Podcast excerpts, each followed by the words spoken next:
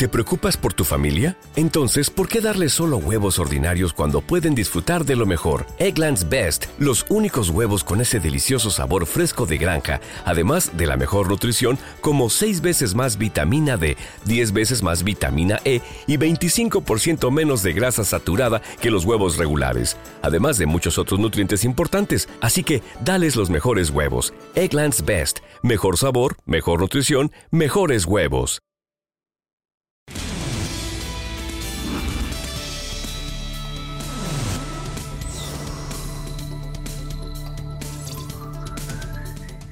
No, a que uno le aparece la Virgen de vez en cuando.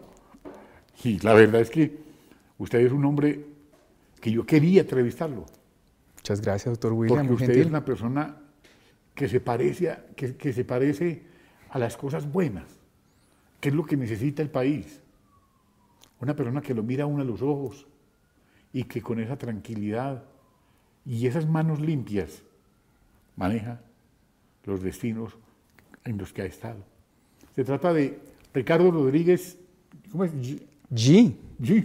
En la China lo dicen chi. Chi. Pero si yo me pongo a explicarle a todo el mundo chi, nadie lo pronuncia Nadie, bien. Entonces nadie, todo el mundo G. Y si No, me dicen ye, no hay problema. diciendo chichi. Sí, me han dicho de todo. Bueno, eh, con, esta, con esta simple presentación, que es elocuente para un hombre que se lo merece por su juventud. ¿Cuántos años tiene, doctor? Yo tengo 43 años, doctor William. No, pero no parece haber tenido tanta experiencia. Eso me decía mi señora cuando la conocí, que le ¿Sí? contaba, le contaba y ella pensaba que se iba a casar ya con alguien que se iba a pensionar y veía que no. No, Todavía aguantaba. pues, pues, estuvo, en, estuvo en- en- en, eh, ma- manejando el tema eléctrico, ¿no? Sí, sí, señor. Yo, yo empecé mi, mi carrera profesional inicia en el sector defensa. Estuve dos años en el Ministerio de Defensa, Sí. una experiencia maravillosa. ¿Con quién estuvo ahí?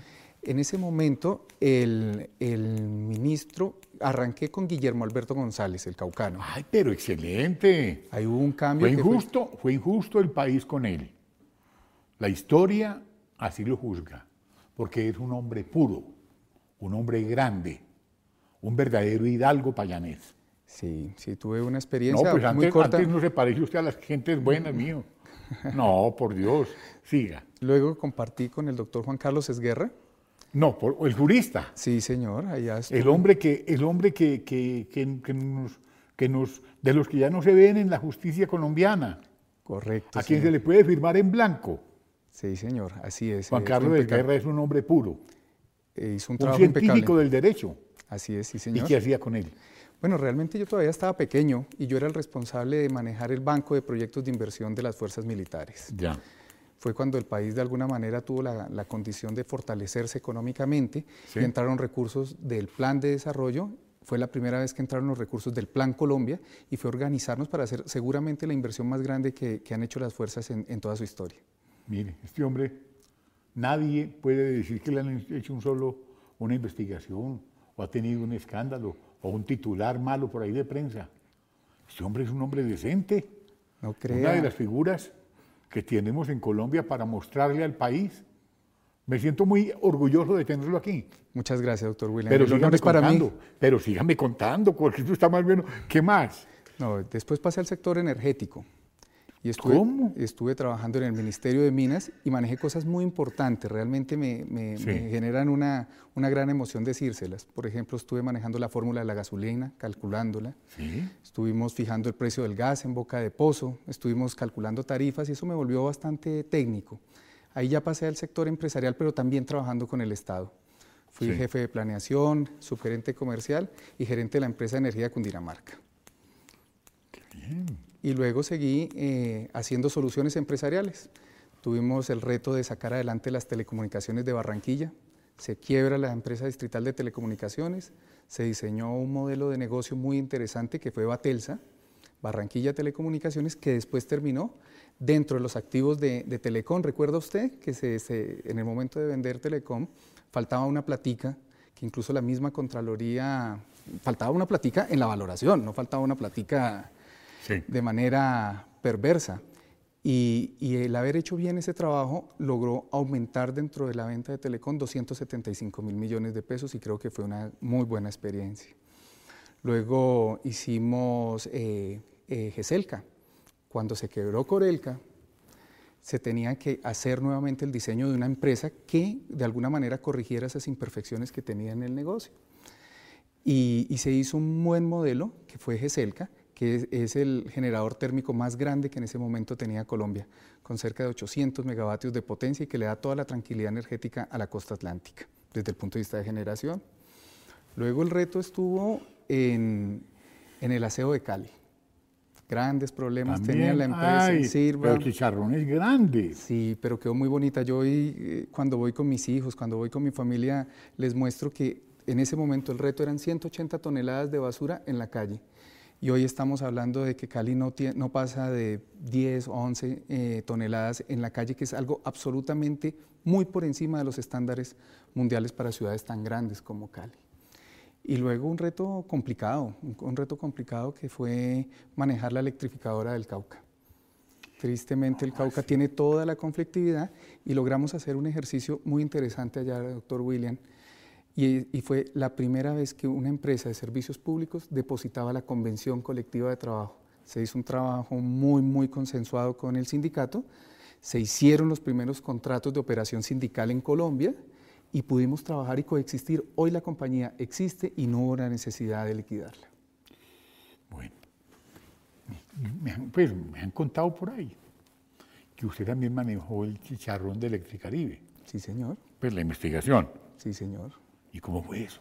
Mire, mire lo que pasa. A ver. Nosotros empezamos a hacer una auditoría con unos recursos que le damos todos los colombianos, en este caso a las personas que no tienen recursos económicos para normalizar su servicio público. Y la gente se quejaba, y todos sabemos que el servicio en la costa caribe deja mucho que desear. Nos pusimos juiciosamente, a usted que le gustan tanto las plataformas tecnológicas, a ver por, en YouTube por qué la gente se quejaba. Y resulta que la gente se quejaba y no sabía por qué. Le tomamos unas fotos a las facturas y empezamos a mirar el número de esas facturas y íbamos y las revisábamos. Al final nos dábamos cuenta que había un concepto que la gente no entendía para hacerle corta la historia, luego de realizar muchos videos, encontramos una lista importante de facturación, fuimos y la revisamos y nos dimos cuenta que había una imperfección. Y era que la imperfección daba en que todos los colombianos subsidiamos 46 pesos por cada kilovatio hora y resulta que a la gente de Electricaribe, a la gente del Caribe como tal, en términos directos no le daban más de 4 pesos. Algo, algo estaba ocurriendo. Seguimos investigando el tema, fuimos y revisamos el sistema de información y resulta que sí liquidaban bien. Hombre, eso no, nos cuadraba por ningún lado. Y empezamos a hacerle el rastreo a la información. Y resulta que el sistema facturaba bien, pero la impresora imprimía mal. Había existido una manipulación en los no sistemas. Puede ser esto. Y empezamos a revisar y desde el mes de julio del 2011 existía esa modificación en el sistema. Claro, entonces la gente no entendía, la gente iba y reclamaba, miraban el sistema, las cosas estaban bien, pero cuando aparecían en las facturas eran otra cosa. Para no aburrirlo ya. No, no, no, no, estoy feliz. Los colombianos, eh, los colombianos de nuestra región Caribe recibían solo el 1% de los subsidios que le transfería el Estado colombiano. Y ese 99% se iba directamente a los estados financieros de la empresa Electricaribe. 216 mil millones de pesos en ese momento identificamos. Luego de la depuración, hoy hay un proceso de responsabilidad fiscal de 187 mil millones de pesos de unos recursos que tenían que ir para las menores tarifas de los colombianos y que tristemente fueron desviados. Puede ser esto. Es triste. Bueno, ¿y qué, vamos a hacer con el Caribe? ¿Qué vamos a hacer? No, yo creo que el reto que tiene el gobierno y que tienen, eh, en este caso, las autoridades es enorme yo creo que en este momento no hay nada más importante en los servicios públicos que darle una solución correcta a Electricaribe. Es un rezago de más de 11 años de inversiones, tasadas en 7 billones de pesos. Ahí. La energía se va casi en el nivel del África subsahariana. O sea, estamos a ese nivel. Entonces yo creo que, aquí hay que traer un inversionista que tenga los recursos, que sea confiable y que se comporte corporativa correctamente. Yo creo que usted lo, lo estaba diciendo. Nosotros necesitamos empresarios que de alguna manera sean dignos y que presten el servicio de alguna manera con un compromiso país enorme. Estamos con el doctor Ricardo Rodríguez Yu, Sí, muy fácil. Me tiene asombrado. Yo creo que a las personas que están viendo este programa eh, les cae una pregunta. ¿Cómo un hombre de estos no está en un cargo como ministro, dándole la mano al presidente de la República, que está pasando por un difícil momento? Un hombre de estos es el que necesita Colombia para que ayude a sacar el país adelante. Eso se pregunta la gente. Eso, eso, eso, eso me lo dicen aquí por el interno. ¿Y este hombre de dónde salió? Porque no lo conocíamos. Aquí me siguen diciendo cosas. Henry me está comunicando que, el otro experto en, las cosas, en, las cosas electrónicas del manejo de este programa me está diciendo que se está colapsando el sistema viendo todo lo que usted, oyendo todo lo que usted está diciendo, viéndolo. Bueno, pues es la oportunidad de contarle a Colombia más cosas. Hablemos de Hidroituango. Eh, María Isabel Rueda le hizo una, pues un cuestionario. Eh, se pregunta María Isabel, y usted salió al aire en la W. Entonces yo lo escuché. Y yo, yo tengo que conocer a este señor, porque tanta claridad yo no había conocido. Y hace, ¿qué? Diez minutos lo conozco y me doy cuenta que estamos al pie de un verdadero y auténtico eh, líder de, de, nuestro, de, nuestras de las generaciones que ya llegan con ganas de sacar este país adelante. repitámosle al país cómo fue el cuento o cómo es el cuento de Hidroituango, que se habla tanto, que lo condenan, que dicen una cosa, que dicen la otra, y que usted explica eso con una claridad que la gente queda lista. Hagámosle pues. Bueno, doctor William, yo creo que Hidroituango es un proyecto en el cual eh, tenía toda la confianza legítima de nosotros los colombianos. Sí. Hidroituango es seguramente el proyecto más grande de infraestructura eléctrica aparte de la producción de energía que tenía el país.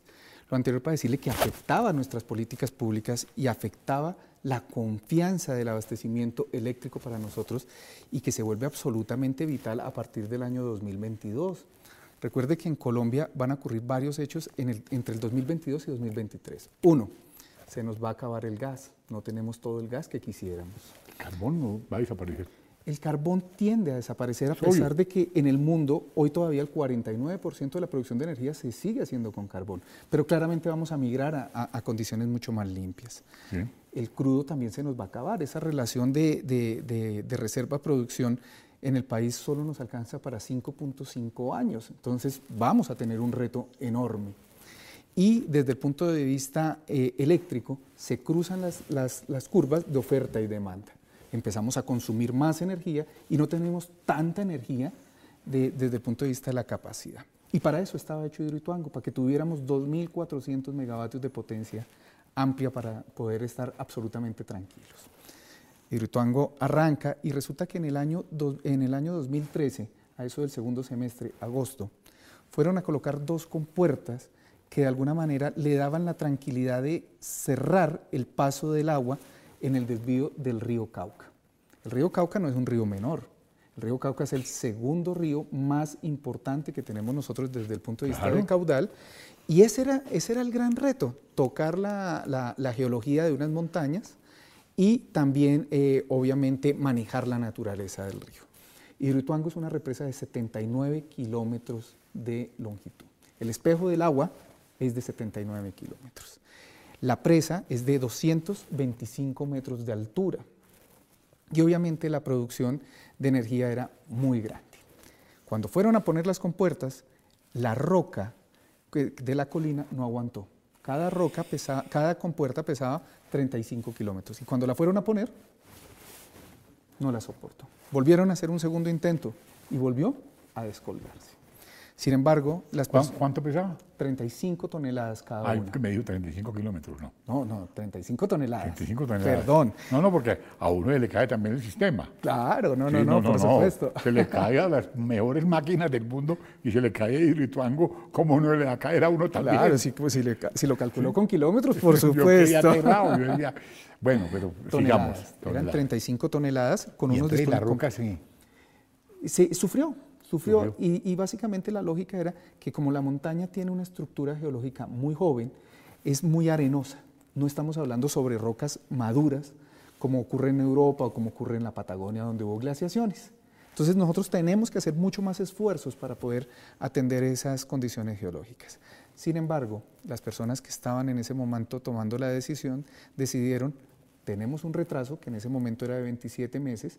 Si no ponemos las compuertas, nos vamos a demorar un año más porque el río no se desvía cuando uno quiere, sino cuando hay condiciones de aporte. Y solo se podía desviar entre la última semana del mes de enero del 2014 y la primera de febrero. ¿Por qué? Porque era el verano más fuerte que podía tener esa zona. A pesar de eso, la decisión fue no pongan las compuertas, desviemos el río, esperemos tener otra condición, construyamos un tercer túnel que mientras el agua va cursando sobre el tercer túnel, nosotros taponamos esos dos túneles y nos aseguramos que la compuerta del tercer túnel sí nos quede bien colocada. Y así fue. Y todo arrancó y pasó el agua por los dos túneles. Abrieron el tercer túnel en, en septiembre del año 2017, cursó en agua Sí. y tristemente, doctor William, el 28 de abril del 2018, Sí. a las 5 de la mañana, hubo un sifón de material que cayó sobre el tercer túnel. Se destaponó horas más tarde y 24 horas después, o sea, el día, el día 29, volvió a caer material.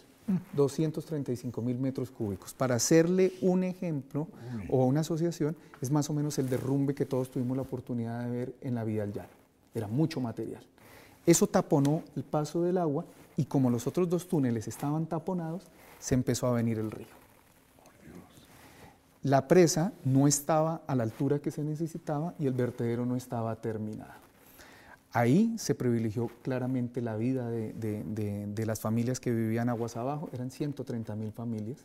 Dentro de las simulaciones que nosotros estuvimos mirando, si, si, si no se hubiese contado con suerte en ese caso, se hubiese presentado un accidente que era una ola de cerca de 4 metros durante 5 horas. Sería la peor catástrofe de ingeniería. Peor que, que la Que Armero. del- que, que Arme- de Armero. Peor que Armero.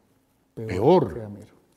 Sin embargo, cuando empezamos a ver las decisiones, realmente toda la parte técnica lo que recomendaba era, por favor, no desvíe, no acelere el programa, no se, no se aleje de los diseños, siga esos diseños y tómese el tiempo y vuelva a mirar cómo puede resolver colocar esas compuertas. Eso no se hizo y cuando toman la decisión de pasar el, el río por la casa de máquinas, pues eso destruyó todas las obras que ya estaban adentro y puso en riesgo claramente la estabilidad del proyecto. Hoy todos los colombianos cruzamos los dedos porque este es un proyecto que tiene alta incertidumbre y peor aún es que lo necesitamos. Esa energía el país la necesita. Qué cosa tan bien explicada.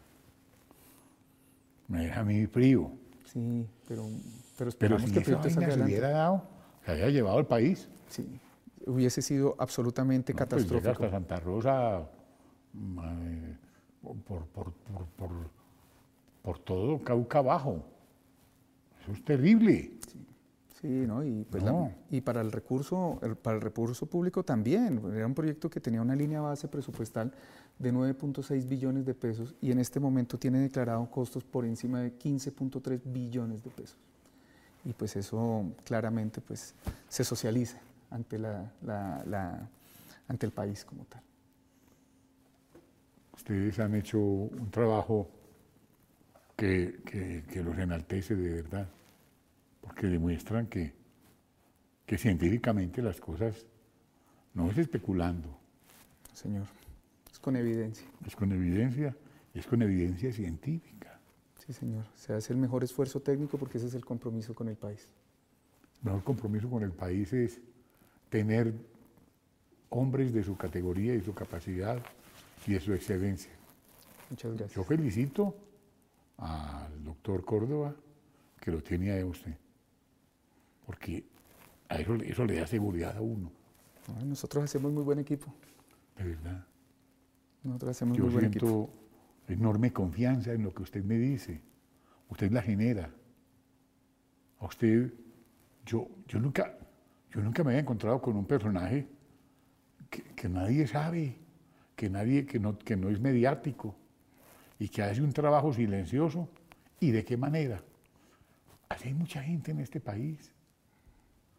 Pero, pero encontrarlo a usted, por Dios, ¿de qué universidad es? Yo soy de la Universidad Distrital, Distrital. acá en Bogotá, sí señor. ¿Qué estudió? Yo soy ingeniero industrial. Ingeniero industrial. Eh, ¿Cuántos hijos tiene? Yo tengo dos. Dos. Yo tengo una niña de, de 13 añitos y un hombre que me acabo de cumplir 10. Qué bien. Son lo máximo. Usted es un hombre feliz. Sí, sí, a Dios gracias, sí. Sí. Yo le, le voy a decir con todo respeto al señor presidente Duque. Fíjese en este señor. Esto es lo que necesita Colombia. Es que así es que, así es que se trabaja eh, bien y, armonio- y armoniosamente. Usted es una, una persona que nos puede servir mucho a los colombianos. Me siento, mire, pleno de hacer ese trabajo con usted, porque yo sé que la gente va a decir, aquí todavía nos queda gente buena, hombres para mostrarle al mundo, de verdad, que usted ha hecho cosas y todas con limpieza, porque nadie puede decir nada de, de su obra, de su trabajo, de su pulcritud, de su honestidad. Yo simplemente, como las cosas eh, breves son, son mejores, porque si hacemos una cosa bien larga, la gente no le pone cuidado. Creo que con esto es suficiente. Pero tiene que volver. Por Y favor. esperamos verlo asumiendo nuevos retos por esta patria. Esta patria tiene que salir adelante. Nosotros ten- tenemos que unirnos para sacar adelante este país Así es, sí señor. con personas como usted. Mi doctor, muchas gracias.